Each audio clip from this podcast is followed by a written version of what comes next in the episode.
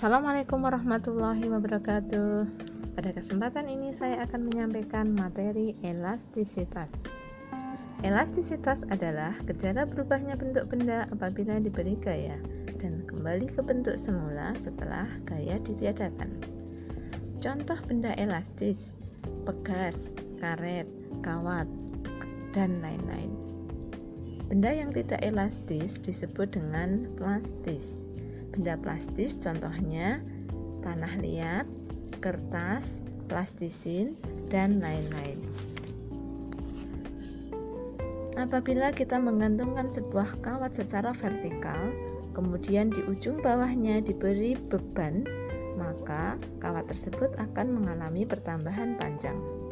Dalam hal ini, beban yang diberikan itu sebagai gaya berat pada kawat yang arahnya ke bawah.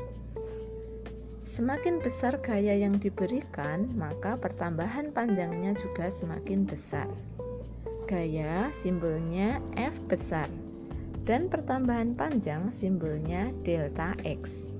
Perbandingan F dengan pertambahan panjang delta X ini akan menghasilkan nilai yang konstan, yang selanjutnya disebut dengan konstanta elastisitas atau konstanta pegas simbolnya adalah K kecil.